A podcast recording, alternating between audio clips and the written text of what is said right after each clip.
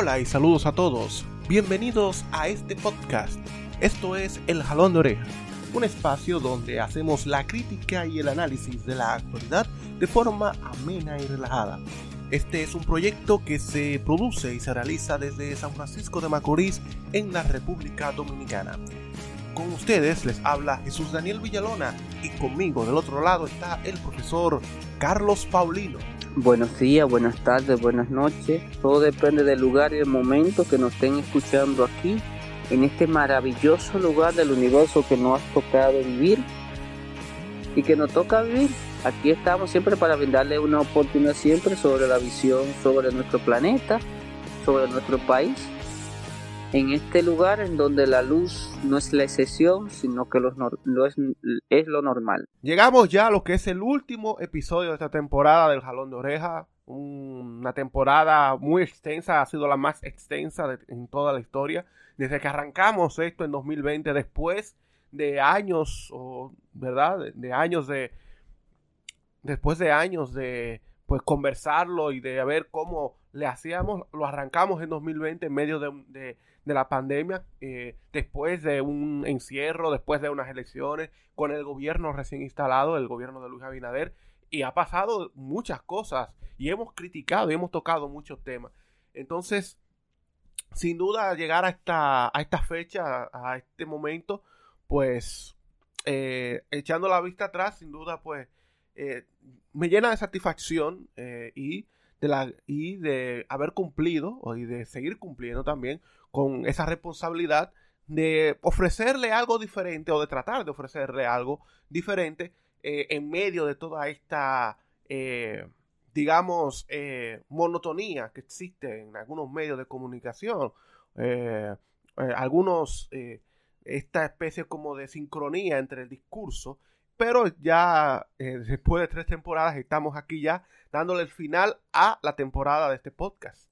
Sí, hemos llegado al final ya iniciamos un momento medio convulso porque pensábamos que ya con el fin de la pandemia todo iba a acabar, pero ahí mismo inició la guerra, que ha sido un poco, no peor, pero pinta un poco peor a la pandemia. Ay, ay, ay.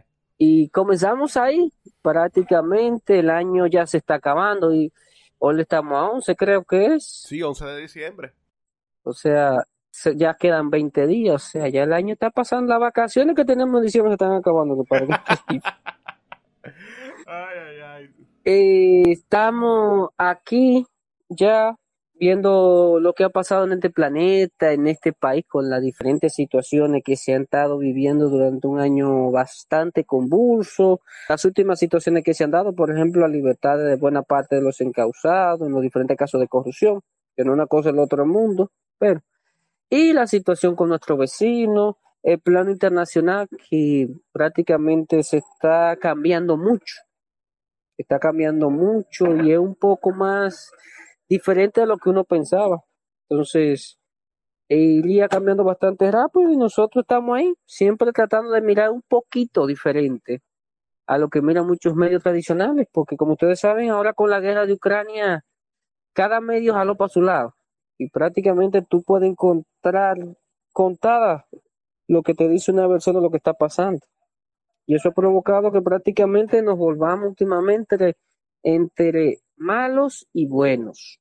O sea, una lucha entre bien y entre mal, y, todos sabemos que no es así. Pero para dividir, dividir y vencer es más fácil así. Y ambos bandos han cogido así, tanto en modo, en bandos supuestamente conservadores, otros liberales y hasta algunos moderados, para quitarse algunos de encima.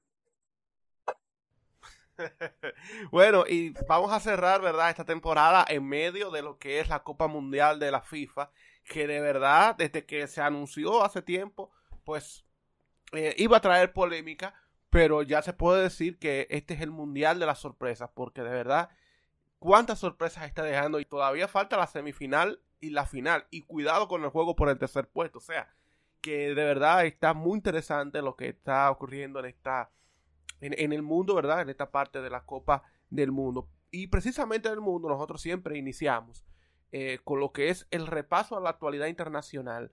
Y de verdad, esta semana, yo creo que diciembre trae siempre una sorpresa. Y esta semana eh, yo creo que vivimos una de las tardes más locas de la historia de Latinoamérica, por lo menos en los últimos 20 años.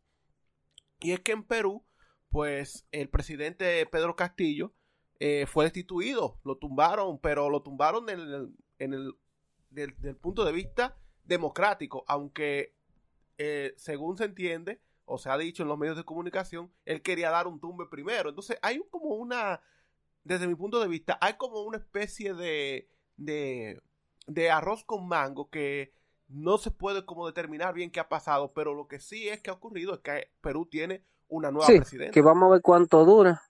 Las proyecciones dicen que, un, que unos días. O sea, increíble.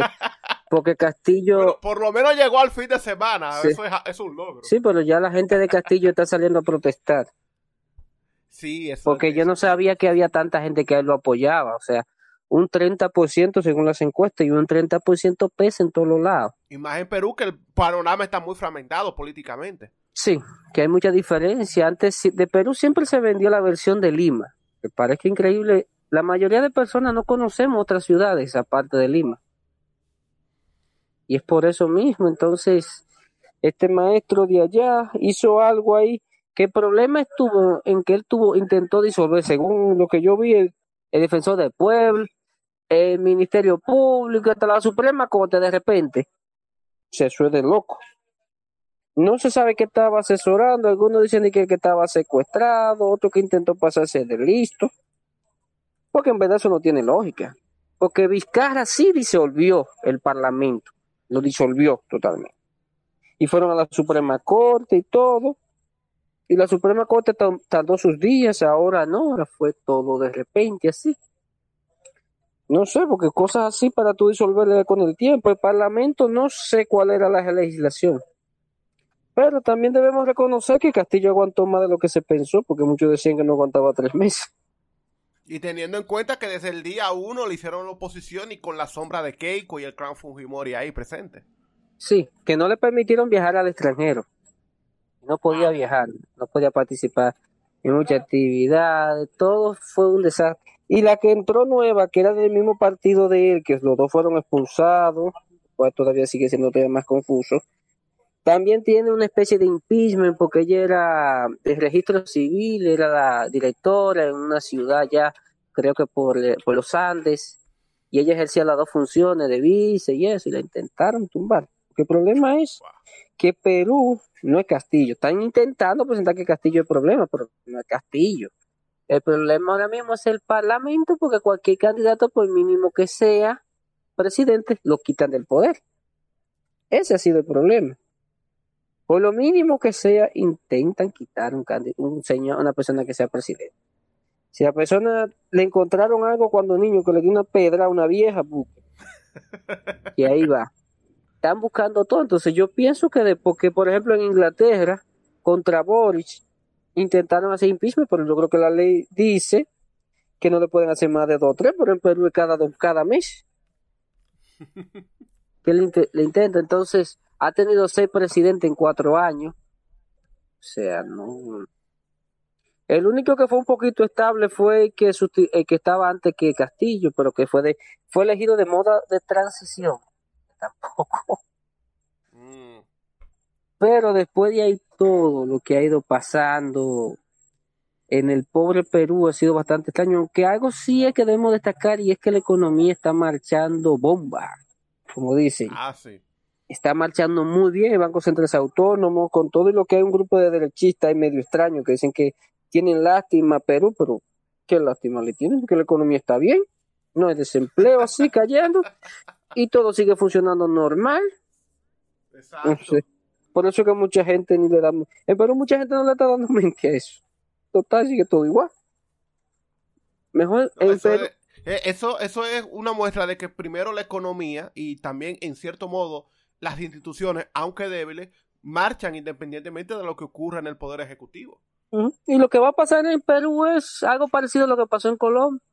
La gente se va a dejar desmotivar de, de los candidatos y de repente tú vas a ver que vota un 15, un 20% de la gente. Es muy lamentable porque va a llegar cualquier alocado. Keiko. Keiko es difícil porque Keiko por, de por sí reúnen mucha negatividad. O sea, que escuela eterna candidata número dos. Por más vuelta que dé, es la eterna. Porque siempre se ha demostrado que el que quede en segundo lugar le gana a ella. Entonces, un candidato así, yo me revisaría y me quito. Porque no es normal. Pero veremos, nuestro Perú va así. Pero la economía y la gente tampoco no es que se vuelvan locos, porque aquí la gente intenta siempre exagerar. La economía va bien, todo va bien. Allá hay una instituciones fuertes y la economía de Perú va mucho mejor que esta y que buena parte de Latinoamérica. Y de América después sí. Bueno, eso es así. Esperamos que Perú pues, pueda estabilizarse eh, eh, políticamente hablando y que todo salga bien. Entonces, siguiendo por ahí en Latinoamérica, eh, Lula ya está desgranando su futuro gabinete cuando ya vaya a instalarse ahora mismo en 20 días, en enero de 2023. Sí, ahí con todas las rabietas del PLL, no PLD sino PLL, Partido Liberal, que nada más liberal ahí, eh, nombraron a Fernando Haddad, que se vendría siendo como el ministerio, como Alvicio aquí. Se hace un cargo, va a sustituir a Paulo Guedes, eh, es de los Chicago Boys, es un señor ahí. Cuando estuvo en Sao Paulo hizo un buen trabajo en la materia de economía y todo. Ha dejado de encargado de asuntos exteriores el mismo que estaba cuando él estaba allá. Entonces, vamos a ver si Fernando Ada en esta sí puede lograr, porque perdió la presidencial, perdió Sao Paulo y ahora es un reto enorme para él para poder proyectarse hacia el futuro como candidato y como fuerte contrario a Bolsonaro que va a seguir ahí. Y la economía brasileña también está marchando bien porque se ha hecho algunas cosas, reformas y ha ido trayendo. Vamos a ver de dónde ellos sacan. Pero el nombramiento de Haddad trae a los mercados una increíble, increíble satisfacción de la gente, porque es una persona, es de izquierda, pero con sus ideas bastante claras en economía. Entonces, vamos a ver, tampoco piense que Chile, Brasil va a caer otra vez hacia una Venezuela o cosa parecida, no, el PT ya estuvo ahí y demostró todo lo contrario. No, y, y, eso nosotros lo hablamos en, en, un episodio anterior cuando analizamos el resultado de las elecciones en Brasil, de que Haddad eh, puede ser eh, la futura estrella del partido de los trabajadores y como el mismo eh, y como el mismo Lula ha dicho que él no va a continuar más allá de 2027, pues si Haddad logra mantener la economía estable y todo marcha bien en su gestión y no hay ningún problema de que, que no, que una acusación de corrupción a eso. Yo creo que puede ser un candidato potable para las elecciones de 2026. Sí, ya veremos. Vamos a ver, porque Brasil tiene un grupo de oposición ahí medio extraños, no locados, extraños, que están ahí viviendo día a día y vamos a ver, porque lo más probable es que Bolsonaro lo sometan a la justicia ahora, entonces vamos a ver dónde caiga. ¿eh? Sí. Bolsonaro todo el mundo sabe que es por el cargo de presidente y que no va a tumbar, pero ahora la justicia se le va a venir encima con todo lo que era que le dijo. Ay, ay, ay. Bueno, y hablamos por último de lo que es el parte de guerra semanal de la invasión de Rusia a Ucrania. Bueno, Ucrania ahora las cosas son, va a ser bastante breve porque las cosas han pasado todo en torno a, a unas a una ciudad prácticamente, que es Bakhmut, que vendría siendo como Tenares, no, como San Francisco. Es un pueblo pequeño, yo dudo de que quede gente ahí, si queda ahí lo felicito, porque en verdad lo que se está dando ahí es bastante calamitoso. Ucrania dice que no encuentra sentido por qué Rusia está luchando por esa ciudad, porque en verdad no el ejército ruso como tal, sino los mercenarios de Wagner. Por cierto, está escrito en alemán y Wagner se escribe con W. El tipo es un fanático de los nazis, pero trabaja en Rusia.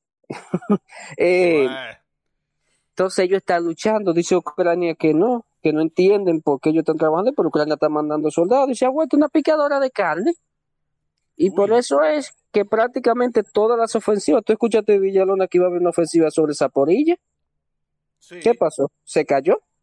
Iba a otra oficina en Donetsk, se cayó porque porque eso se ha vuelto una bendita majadora de carne. moledora de carne ahí.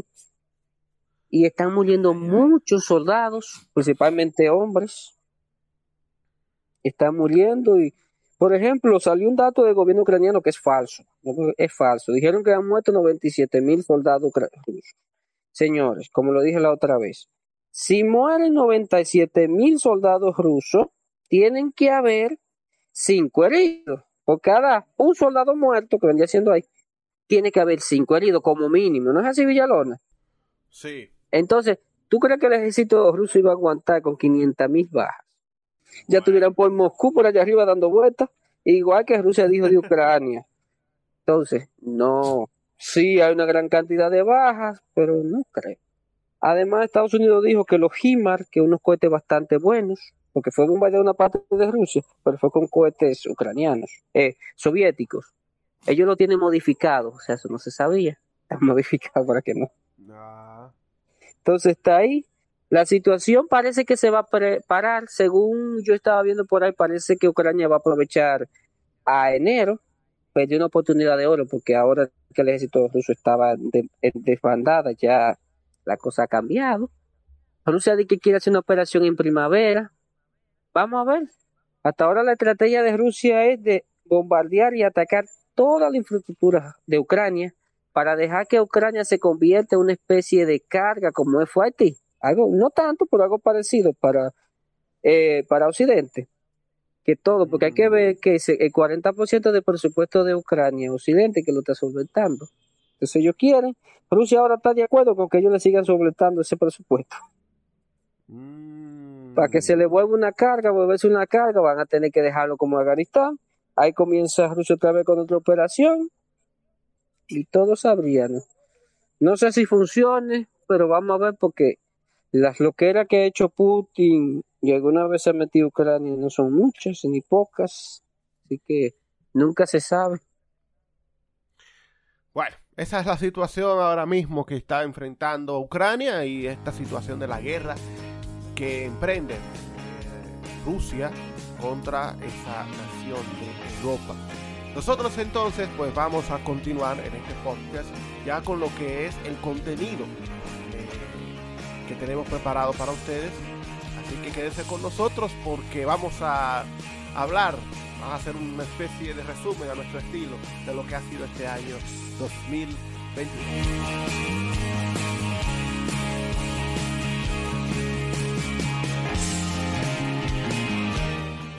Ustedes saben lo que son frases célebres. Son gente que no tiene nada que hacer, que dicen una palabra y entonces se hacen famosas a medida que el tiempo pasa. ¿Estoy en lo cierto? ¿Usted cree que una persona que no tenga nada que hacer puede eh, cultivar, puede tener la suficiente inteligencia y, los criterios filosóficos para en una pequeña frase dejar un mensaje a toda la humanidad. Pero claro que sí. Mire, Gary Valentino dejó un mensaje. ¿Qué? Mire, vamos a respetarnos. Hágame el favor. Suave, bonito, que eso va. Es una frase que quedó. Sí, pero eso no es una frase, eso es un disparate.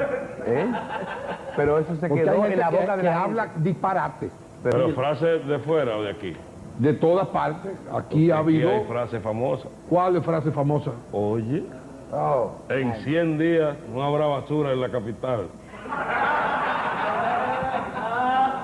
Lo hicimos en el 2020, lo repetimos en el 2021 y por supuesto en este cierre de temporada y cierre de año hacemos el recopilatorio de las frases célebres que personalidades de nuestro país y alguno del mundo pues ha hecho algunas promesas, eh, frases que han pasado que podrían pasar a la historia, otras frases que de verdad son una verdadera ah, barbaridad, otras palabras que fueron simplemente sonido de personas que pues quieren buscar su eh, minuto de fama o su minuto de, impacto a través de los medios de la comunicación nacional.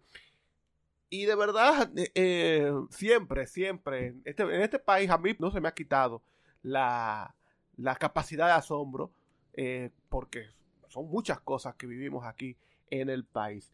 Eh, lo, primero, lo primero es destacar de una personita el, que nosotros hablamos en el pasado episodio y en otros, en otros episodios anteriores también. Ese es Wilkin García Peguero, el tal mantequilla, que cuando su popularidad pues comenzó a aumentar en las redes sociales y la gente conoció eh, este tipo de negocio que hace, él dijo que, bueno, que en República Dominicana había nacido un Albert Einstein de la, eh, de la economía y que él podía darle clases a todos los economistas de la República Dominicana. Nosotros nos declaramos como un fenómeno. Y atención, superintendente de banco, no hay forma de quedarme a nadie. Ha nacido un Albert Einstein en República Dominicana, provincia de Monteplata, Sabana Grande, Boya. El mejor diseño económico. Y prepárense, economistas, que le voy a dar clase a todos. Sí, salió esa aberración que, por cierto, no se refirió a ningún economista y demostraba ya la capacidad que tenía porque Albert Einstein no sabía nada de economía. Sí sabía, más que la aprobación promedio, pero tampoco nada. A ver, sabía gran cosa de eso. No, tampoco era que Albert Einstein era un eh, erudito de la economía, claro, conocía porque eh, estaba con los intelectuales de ese tiempo, pero, eh, pero no es para que tampoco los Mantequilla lo utilice, porque se supone que Mantequilla es una persona que por lo menos ha estudiado o ha leído algo, o sea, pero de verdad fue un atrevimiento enorme. Uno de sus tantos atrevimientos que hizo. Cuando yo vi eso, porque aquí mucha gente exagera y hasta el mismo Albert Einstein es debatible que sea la persona más inteligente del siglo pasado o antes. O sea, tampoco no vamos a estar exagerando las cosas, porque mucha gente también cree eso y no necesariamente lo rojo es rojo. Entonces, no se refirió a personas como Joseph Smith, no, perdón, eh, Smith, ahora no recuerdo, que es el padre de capitalismo. No se ha referido a otras personas que fueron economistas bastante fuertes. Yo sé que Mantequilla mismo no sabía ni de Ford, ni de Wall Street Journal, o sea, de ninguna cosa de finanzas ni de nada. Y todo se descubrió cuando los bancos dejaron de, que por eso la estafa no se dio más grande. Porque los bancos dijeron, no, no, no aceptamos dinero de esta persona. Parece que el Banco Central le dijo, de ese tipo no reciban nada, ni de personas relacionadas con él. Ahí todo lo que tenía se vino abajo, porque parece que no podía crear un almacén y guardar todos los cuartos allá. Se vino abajo todo, hay muchas personas metidas en serios problemas. Hay que ver qué se va a hacer porque mucha gente se engañó por sí misma. Tampoco no vamos a culpar toda mantequilla. A Wiki. Wiki no es culpable de eso. Culpables fueron los que creyeron en que eso iba a dar el resultado. Esos sí son los verdaderos culpables. Y él hizo eso porque sabe que en la ley dominicana hay un vacío para casos así. Entonces, como hay un vacío, si lo condenan no son más de tres o cuatro años. Entonces, Vallaguana, de donde es él, que es un pueblo pobre, ella ayudó a que fuera más pobre. Lamentablemente por esa necesidad de la gente creyendo que iba a hacerse rico con este señor. Porque oportunidades sí aparecen, le puede aparecer algo de repente que aparezca más barato, pero eso es algo extraño. Que usted, como usted está buscando en el medio de un basurero y le aparece una cosita de oro, sí es, pero no, no es para todos. Entonces, eso pasó ahí. Muy lamentable por la gente. Ese dinero no se le va a recuperar por más vuelta que den. Y, otra y otra frase también que él dijo, porque ahora que cayó preso precisamente, él dijo que, que si salía de la, que si lo metían preso iba, iba a salir de la cárcel para ser presidente, como Mandela, o sea, una locura. como Mandela siendo presidente. ¿Por qué va a ser como que salí? Presidente como Mandela. Como Mandela. Lula, Mencionó a Mandela. Yo no había visto lo que era así. Mandela, yo me imagino viendo algo así. Pero bueno. y además la, la composición física de él no creo que aguante 30 años vive una fortaleza. Por eso. Porque Mandela tenía un físico, no, no de una persona fuerte, pero sí delgado. Y esa barriga que tiene mantequilla, en verdad ha habido mucha mantequilla que ha caído para allá adentro. Entonces. bueno, y, otra cosa, otra frase también fue la del ministro Roberto Fulcar. Como saben, el ex ministro, eh, actual ahora, pues en ese momento estaba al frente del MINER, el Ministerio de Educación, y él dijo que el tiempo dirá eh, o que pondrá cada cosa en su lugar. bueno, ha pasado ya casi medio año y aún seguimos esperando. El tiempo pondrá cada cosa en su lugar. Se va con la frente en alto de ahí. Claro. No, si pasó el tiempo, si descubrió cosas, pero el problema es que no ha sido a favor. Ese es el problema. Mm, Que hasta se Ahí. enfermó el hombre, hasta enfermo aparece por ahí. Y el nuevo ministro ahí tiene, por ejemplo, ahora una loquera que quiere que los muchachos se hagan el 23. Eso nunca se había visto. bueno, Y sabrá Dios cómo terminar eso. Y este señor, Furcalito, como le decía, con un deseo de ser presidente que debe tener todavía, entró con esa con ese deseo ahí, intentó supuestamente cambiar algo, pero al final terminó empeorando más las cosas. Y prácticamente educación que de por sí las pasadas autoridades la dejaron mal, Furcal no la dejó muy diferente a como estaban. Prácticamente fue a poner su gente, todo cuanto hizo fue un desastre. Todo, pues yo hasta yo me vi involucrado en uno. Y todo fue a lo que vinieron. Y todavía hay problemas que no pudo resolver, por ejemplo, con los famosos concursos, todavía hay gente dando vueltas que no se planificaron. Con los nombramientos de personas administrativas se siguen haciendo líos. Y el nuevo ministro que ha entrado, no sé qué es lo que va a hacer. Buscar no pudo agregar nada. Y el problema fue cuando él invirtió ese dinero en la jornada extendida, que en verdad fueron mucho, mucho, pero mucho dinero. Y esos Ay, canales de televisión se hicieron de un, de un millón. Y gente de canales de YouTube que tenía, se- tenía 20 seguidores también le pagaban contratos. Canales de televisión que nada más lo veía el camarógrafo. Después que trabajaba ahí, le llegaron contratos de eso.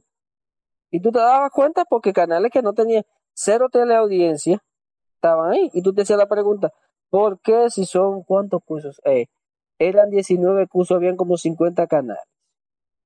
Entonces, y que repetir, resulta que los resultados de la nota fueron malísimos. Se fue otra.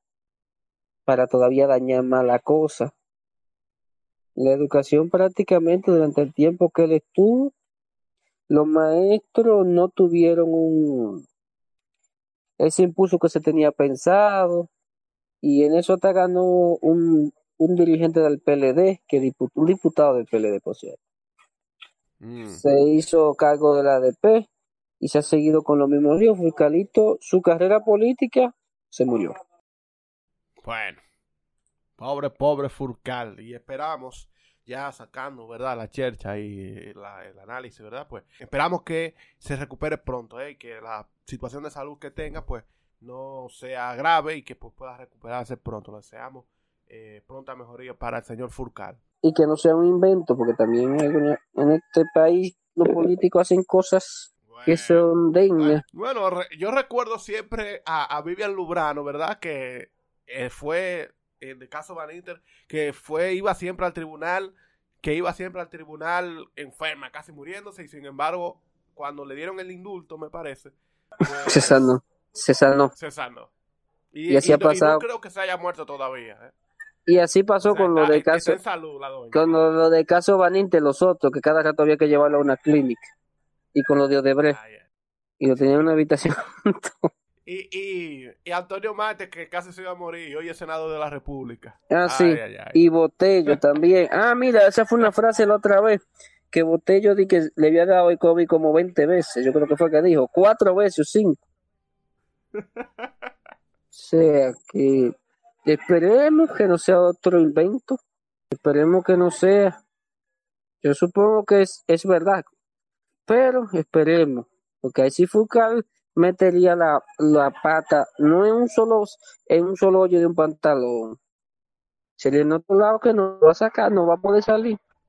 Bueno, eh, mira, y, ten- y este año, pues, de nuevo, el tema haitiano eh, ha sido muy fuerte. Entonces, eh, uno, uno, de, uno de los momentos que, que generaron mayor agidez, ¿verdad? Fue cuando el ministro de Economía, Pavel Isa, dijo que en este país hay un profundo racismo y haitianismo. Una de las frases más célebres que sin duda ha marcado lo que ha sido este año En vez 2022. de aportar, no aportan. No creo que es contra los haitianos. ¿Y por por negros y por pobres. porque hay un profundo racismo en esta sociedad que está cultivado desde Trujillo y hay un profundo anti-haitianismo que, lo, que nuestro propio sistema educativo lo reproduce. Pero es que es imposible porque ningún país ha tratado mejor a los haitianos que este país y nuestros gobiernos sucesivos. Pero hay un discurso inflamatorio que apunta Pero no gubernamental, no un discurso de nación. no es un discurso gubernamental. No es un discurso pues gubernamental, pero hay... Sí, en su momento duró un mes ahí, calando, calando. Dijo algo que es verdad. Tampoco nos vamos a vernos locos aunque tampoco no es como en algún otro lado intentan exagerar, porque el racismo que aquí se da contra los haitianos no es un no es un racismo muy diferente que tienen los españoles con los marroquíes. Por ejemplo, estaba yo viendo uno de los jugadores del Real Madrid que juega en, en el Real Madrid, que dice que en España, con verlo a él cerca de un carro, ya la policía le pregunta que qué hace ahí porque lo tienen como un, una persona que vaya a robar. En Estados Unidos con los latinos eso ni hay que decir. O sea, tampoco no es un racismo del otro mundo, pero sí existe. Existe un racismo bastante arraigado. El funcionario, si tiene aspiraciones políticas, en verdad, en la política hay cosas que uno tiene que ir viendo por donde pica. Porque algunas cosas te pueden salpicar de diferentes modos y muchas veces mejor no es decir algo, sino ponerlo en práctica que están supuestamente criticando lo que cosa. Son siempre un grupo de rabietas porque ellos hablan y hablan, pero la mayoría de ellos viven en Estados Unidos, tienen su familia en Estados Unidos. Y no han dicho, por ejemplo, nada de la situación que se, que se está dando ahora con la gran cantidad de inmigrantes de dominicanos que están inmigrando fuera del país. Ahí sí ellos no hablan. O sea, están, están dejando, pero de esto sí hablan. Entonces, Isa mencionó eso ahí, le cayeron encima un grupo de gente ahí, ahí está uno, hay uno que yo lo sigo ahí. Que en verdad eso da hasta risa, eh, tantas porquerías y tantas cosas que dicen y saltan y mucha gente creyendo en eso. Entonces, solo que incluso un hecho, un hecho que llamó la atención fue de esos mismos nacionalistas cuando un grupo de mujeres que no han leído historia de forma crítica fueron a caer encima de la estatua de Cristóbal Colón otra vez. Entonces, allá aparecieron un grupo de nacionalistas con cacos nazi. Oh, o sea, o sea, dime, ¿qué juntadera animada bonito? Un grupo de gente que no ha leído la historia de manera crítica ni de manera constructiva, con un grupo de gente nacionalista. Dime, ¿qué va a traer eso? Hay una mujer que hasta se dio un golpe y fue que se cayó con una pintura. O sea, eso fue. y esa misma gente son los que están ahí. Están ahí porque cómo olvidar cuando Danilo, un grupo de viejas, empezaron a vocear que, que somos un solo Haití, que yo no sé qué otra diablura fue que dijeron. O sea, una bendita loquera. O sea, aquí nadie quiere ser pragmático con este tema. Aquí ambos bandos se están yendo a las esquinas y en las esquinas se van a quedar, porque no quieren brindarle una solución. Porque el problema ninguno se quieren arreglar con el problema de lo que pasa en la frontera, pero también tienen que saber que el sistema de construcción de este país y de agricultura, si no es por la migración haitiana, se va a la quiebra. A menos que se automotice todo, que sí lo va a suceder, pero falta un, por lo menos uno o dos siglos para que todo pueda ser totalmente. Bueno, 50, 100 años. Entonces, que por cierto, eso será un problema serio para mucha gente. Pero ya veremos. Bueno, y también eh, otra de las frases eh, célebres de este año, y esta es muy, muy penosa y lamentable, y es la de Abel Martínez, el virtual, vamos a decirlo de alguna manera, candidato del PLD, porque eh, Ustedes saben que él fue elegido en una consulta, pero eso no lo reconoce la Junta hasta que se hagan las primarias. Pero bueno, ese es otro tema. Pero el, este señor, Abel Martínez, pues responsabilizó, eso lo recordamos, al gobierno por la muerte de un niño aquí en San Francisco de Macorís en un centro del CAI. Y Abel Martínez dijo que fue el mismo gobierno que mató a ese niño. y murió un niño. Y el gobierno lo que dice que va a investigar, investigar qué, ustedes lo mataron. Ustedes lo mataron desde el primer día que cáncer cercenaron al personal responsable, técnico adecuado, que podía darle servicio y cuidado a los niños en República Dominicana. Como si yo no olvidara la vez que pasaron los seis niños muertos en un hospital. Ay. Sí. Y dijeron después celebraron porque nada más murió uno al otro día, al, el fin de semana siguiente. Pero resulta que después murieron tres, murieron cuatro en ese mismo sitio. Ay, ay, ay. O sea, se dieron, o sea, para esto sí, a ver como yo dije, como lo dijo un señor, a ver Martínez, es más de lo mismo, pero en otra persona. O sea, no va a ser igual, pero es más de lo mismo. El mismo chocolate, pero con otra envoltura. Otra envoltura que sigue su camino. Está ahí con su supuesto nacionalismo que de repente se cae, porque ahora ya dejó de atacar a los haitianos. Entonces, está ahí ese caso que fue bastante lamentable, el cual el gobierno sí tuvo culpa. Debemos reconocerlo, pero es algo que pasa en todos los gobiernos. Porque ¿cuántos niños aquí no mueren en los hospitales y cosas así? Porque la otra vez hasta el ministro de, de salud se fue, se lo llevaron. Danilo Mandino de alguna manera le culpó a él de eso que pasó ahí, sin él prácticamente saber lo que pasó. ¿Qué va a saber un ministro con todo el lío que tiene este país en un hospital? Entonces, eso sí a ver no lo recuerda. Pero jugar con la vida de los inocentes y el dolor del otro, para muchas personas aquí lo disfrutan. En este Ay. mundo se ha demostrado. Y eso pasó ahora, por ejemplo, con Estados Unidos, con un teórico de la conspiración, que se burló de unas personas que mutaron sus niños en el 2000, creo que 16, que se llama Charlie Hood, un pueblito en Tennessee, no en, en Mississippi, no recuerdo mal. Y dijo que eso fue mentira, que eso nunca pasó. Y la pobre gente empezó, aparte del dolor de que le mataron sus hijos, tuvo entonces que luchar contra un grupo de alocados o de personas sin oficio o que no le importe el dolor ajeno. Diciendo, tuvieron que aguantar que le dijeran mentirosos, que eso era mentira lo que estaba pasando ahí. Pero por lo menos le metieron una multa de 800 y pico millones de dólares. No lo va a pagar, pero vamos, vamos a ver si va a pasar. Entonces, a ver, Martínez, como que se quiere parecer a ese señor. Ay, ay, ay. Y así quieren hacerlo muchos políticos, porque aquí hay mucha gente que quiere aspirar a eso y quiere que la cosa se quede en el olvido. Porque jugar con lo que pasó ese niño, sí, sí se puede jugar, seguirlo mencionando cada X tiempo, pero no mencionaron lo que pasaba en las maternidades de años atrás, donde tantas personas, tantos recién nacidos que se pudieron haber salvado, no se salvaron. Y no era porque venían de, de haitianos ni nada de eso. Las madres eran sanas, eran dominicanas. Pero por falta de mantenimiento de esos de sugerir al mismo tiempo construir 500, eh, perdón, 50 hospitales principales a nivel nacional, al mismo tiempo sucedió esa situación. Y eso no hay que contar la gente joven que fueron accidentados, ni la gente mayor que llevaban. Pero esto sí, se debe respetarse. Entonces ahora pasamos al ministro Chubasque. El ministro Chubasque, nosotros lo hablamos y le dedicamos una buena parte del episodio. Es que recordemos que él le pidió paciencia a la población y lo ha dicho en más de una ocasión. Paciencia a la población ante la ola de atraco, ante la reforma de la policía, la delincuencia, la violencia.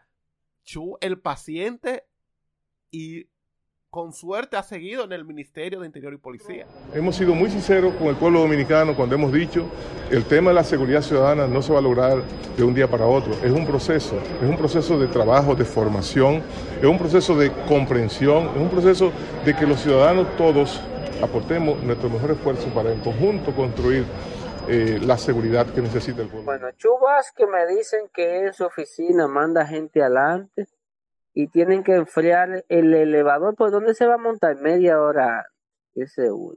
¿Cómo va? Por Dios. Cuando él va a un restaurante, manda una gente adelante a ver quiénes están ahí. Y si está muy lleno, muy vaina.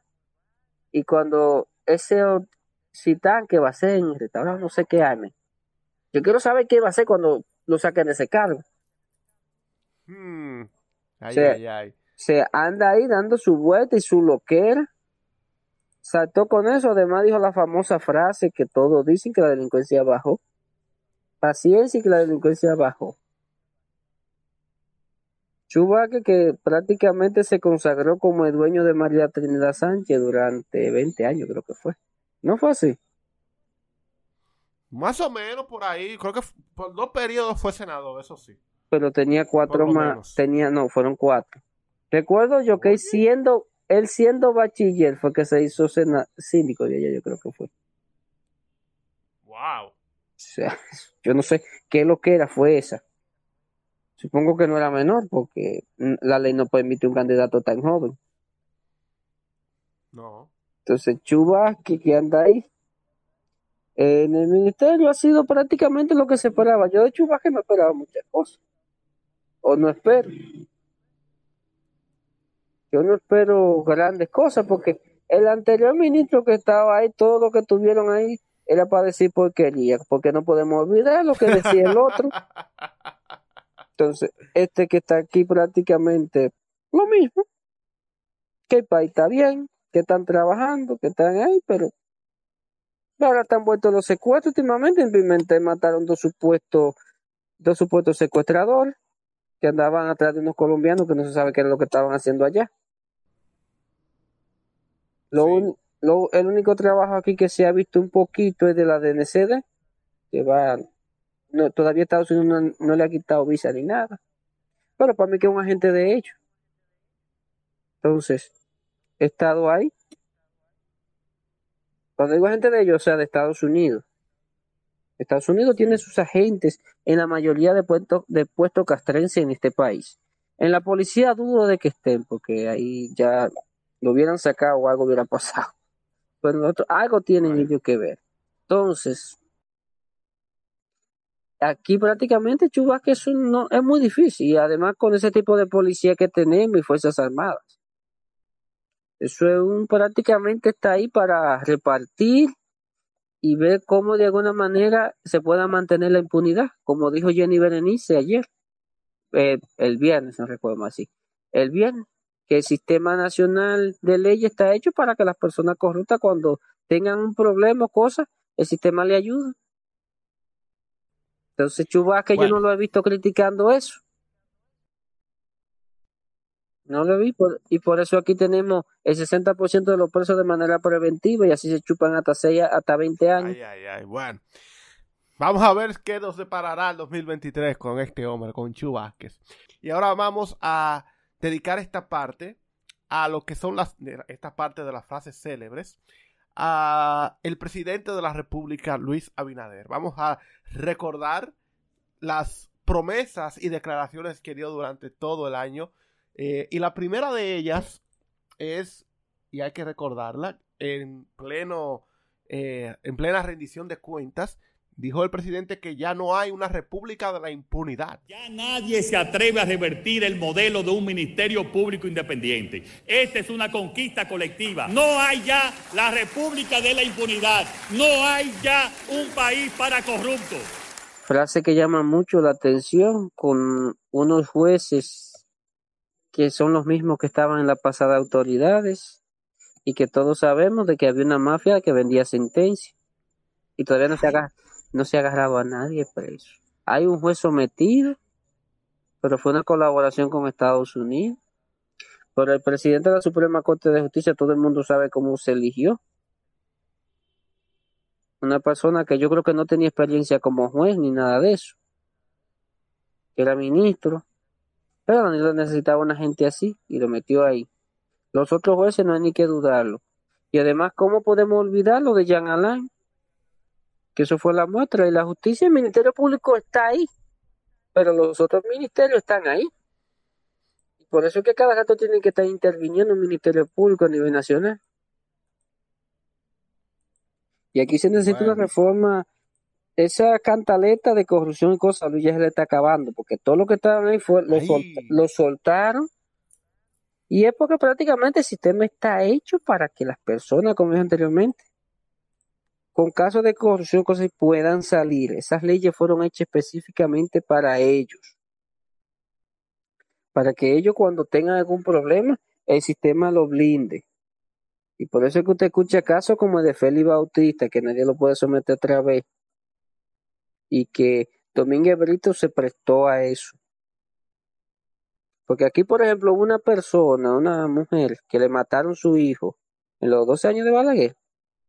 Y el caso creo que permía cada dos años. Y ella iba cada dos años, ella religiosamente, a renovar su caso. Y mantuvo su caso, mientras ella tuvo el caso lo mantuvo ahí. Hasta que creo que se abrió algo. Pero aquí no. Domingo Brito dejó eso así. Y con esta gente va así. Pero lo digo, en Estados Unidos la mayoría de personas que están ahí no se lo dejan libre. Por ejemplo, ¿cómo no olvidar a Bill Cosby? Que hasta que no le cantaron sentencia no tuvo detenido. No tuvo, con, no tuvo en prisión. Igual que el acosador, el otro, y muchos empresarios más. Hasta que no se le canta sentencia, ellos siguen dando vuelta ahí. El problema es que aquí el sistema está hecho para personas así, pero para infelices no. Y por eso hay gente que se han saltado casos de hasta gente que sin tener sentencia ha sido, se le ha chupado, hasta 10 años. Incluso aquí yo recuerdo que hubo un muchacho que duró 5 años preso porque le quitó la mujer a un hombre. Que estaba con él y cosas, y no, pa, el tipo le se, se puso con la jueza y pa, le metieron sus años ahí. Y esa misma justicia. Esos jueces que hicieron eso siguen ahí. O sea, no nos vamos a ilusiones de que a esta gente lo van a condenar o cosas así tampoco. Porque mientras siguen esos jueces están todos ahí.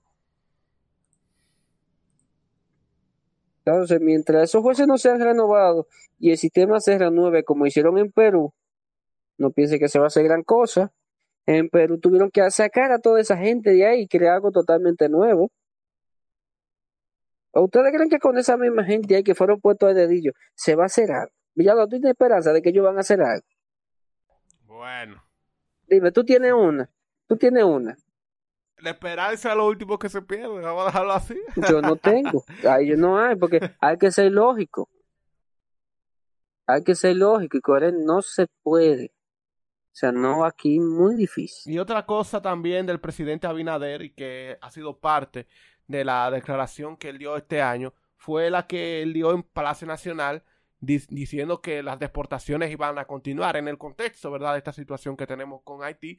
Y sin duda ha sido una frase que ha dado mucho impacto, eh, porque, porque cuando el presidente dice eso, pues ahí arrecia todos eh, los operativos contra la, la migración ilegal y eso ha provocado mucha opinión a favor y en contra. A continuar las deportaciones y la próxima semana las vamos a incrementar. Esa es la respuesta del gobierno dominicano. El gobierno dice de las deportaciones, lo deporta por un lado y entran por otro. El gobierno sigue con su muro, no sé quién se está beneficiando de eso. Pero el muro sigue ahí, vamos a ver por lo menos algo positivo que tenemos. Y es que por ahí no hay grandes especies de roedores que puedan caminar de una zona a otra, si no son aves. El impacto ambiental no va a ser tan grande. Pero esa malla que ella está haciendo ahí, que Europa la ha hecho. Por ejemplo, eh, Polonia hizo una sobre Bielorrusia. Hungría la hizo casi con todos los vecinos. No recuerdo más cuando la ve que estaban inmigrantes. Aquí está fácil, nada más hay que hacerla de un lado. Entonces, está ahí, el gobierno sigue con su manera populista.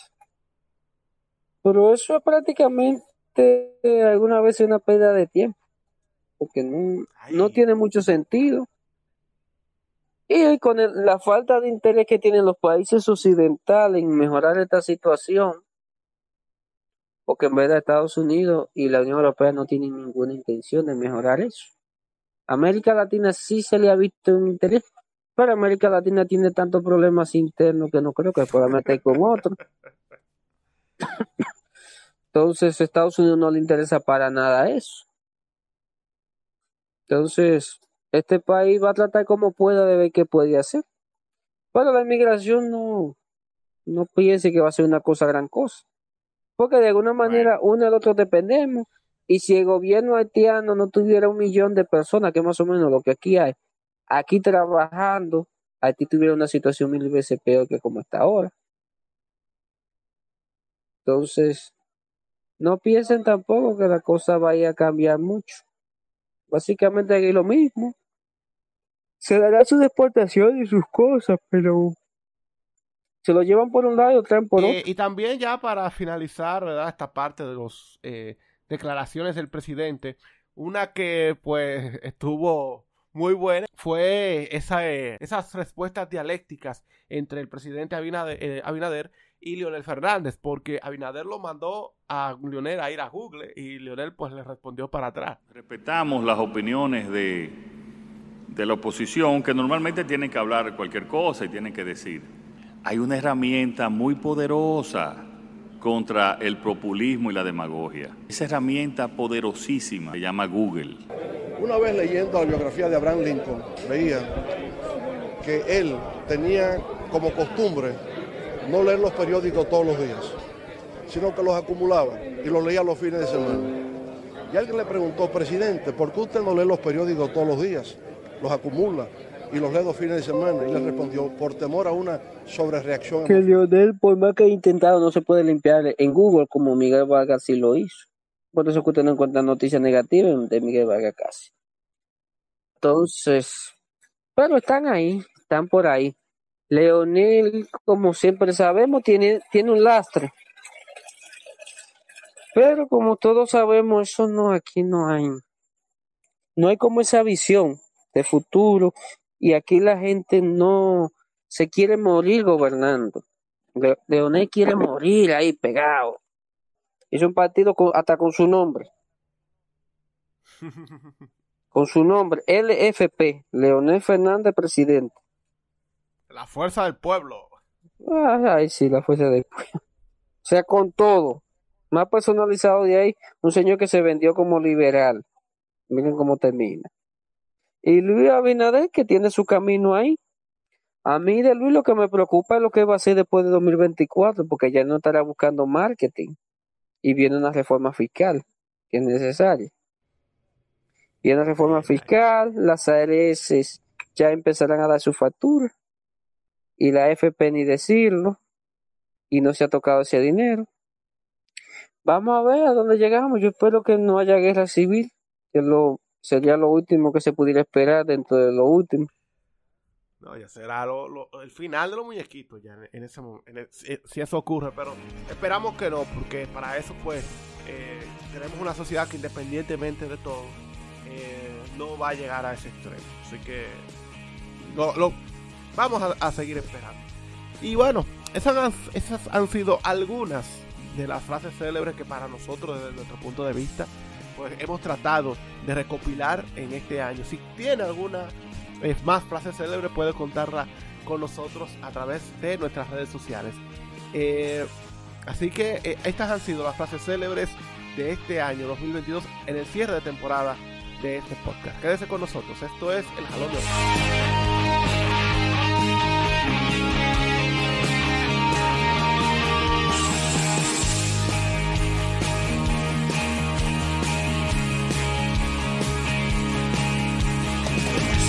Es el episodio número 62 y el número 63 de toda la serie histórica de este podcast El Jalón de Oreja. Han sido 63 episodios donde hemos hablado, hemos dado nuestros puntos de vista de los temas de tendencia que habían ocurrido durante esa semana desde una forma mucho más amena, mucho más tranquila, eh, característica ¿no? del fin de semana. Nosotros, este podcast va a seguir existiendo, lo- solo que a partir de ahora, 2023, pues va a ser diferente, aún no lo hemos concretado bien, pero vamos a seguir ahí. Este proyecto va a seguir eh, manteniéndose y ya veremos y les iremos contando en el futuro cómo va a ser ya el podcast El Jalón de Oreja.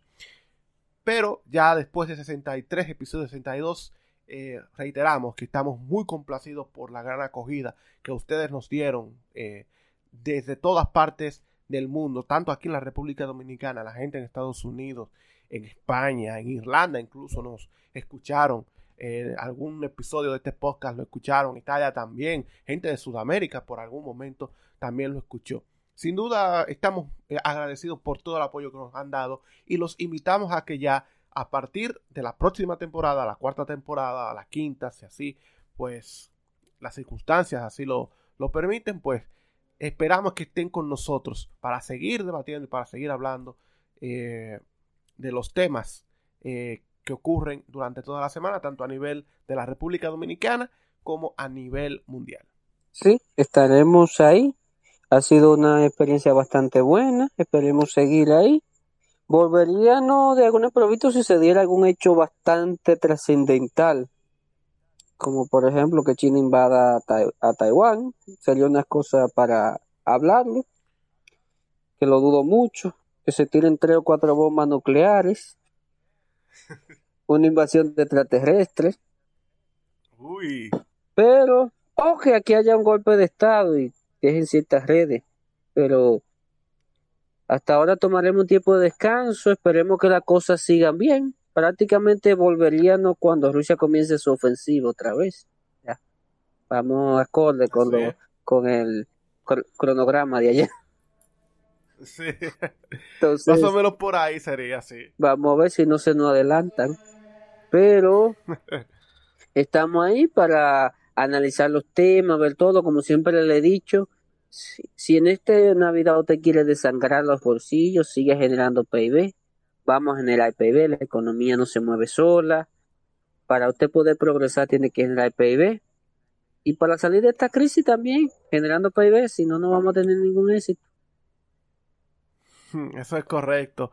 Eh, bueno, y ya eh, despidiendo así formalmente lo que es el año 2023. Así que desde aquí les deseamos una feliz Navidad, todo en moderación, bajo control, no hay que alocarse, eh, pero les deseamos que pasen unas felices fiestas con sus familias, con sus amigos, la pasen bien y se alegre y que les traiga también eh, todas cosas buenas. Y el 2023 sea un año bueno, positivo, con muchas cosas positivas, independientemente de las situaciones que el mundo pues nos dé, pero que el año 2023 sea un año mucho mejor que este 2022. 22. Y por último, eh, pues decirles que nos pueden acompañar en las redes sociales. Les hacemos el llamado a que nos sigan en nuestras redes sociales, donde pues ahí eh, hacemos algunas cositas, comentamos, compartimos, hablamos sobre un tema, estamos ahí haciendo tendencia. Bueno, estamos ahí en redes sociales, así que acompáñenos y queden, eh, síganos en nuestras redes sociales para que pues estén con nosotros.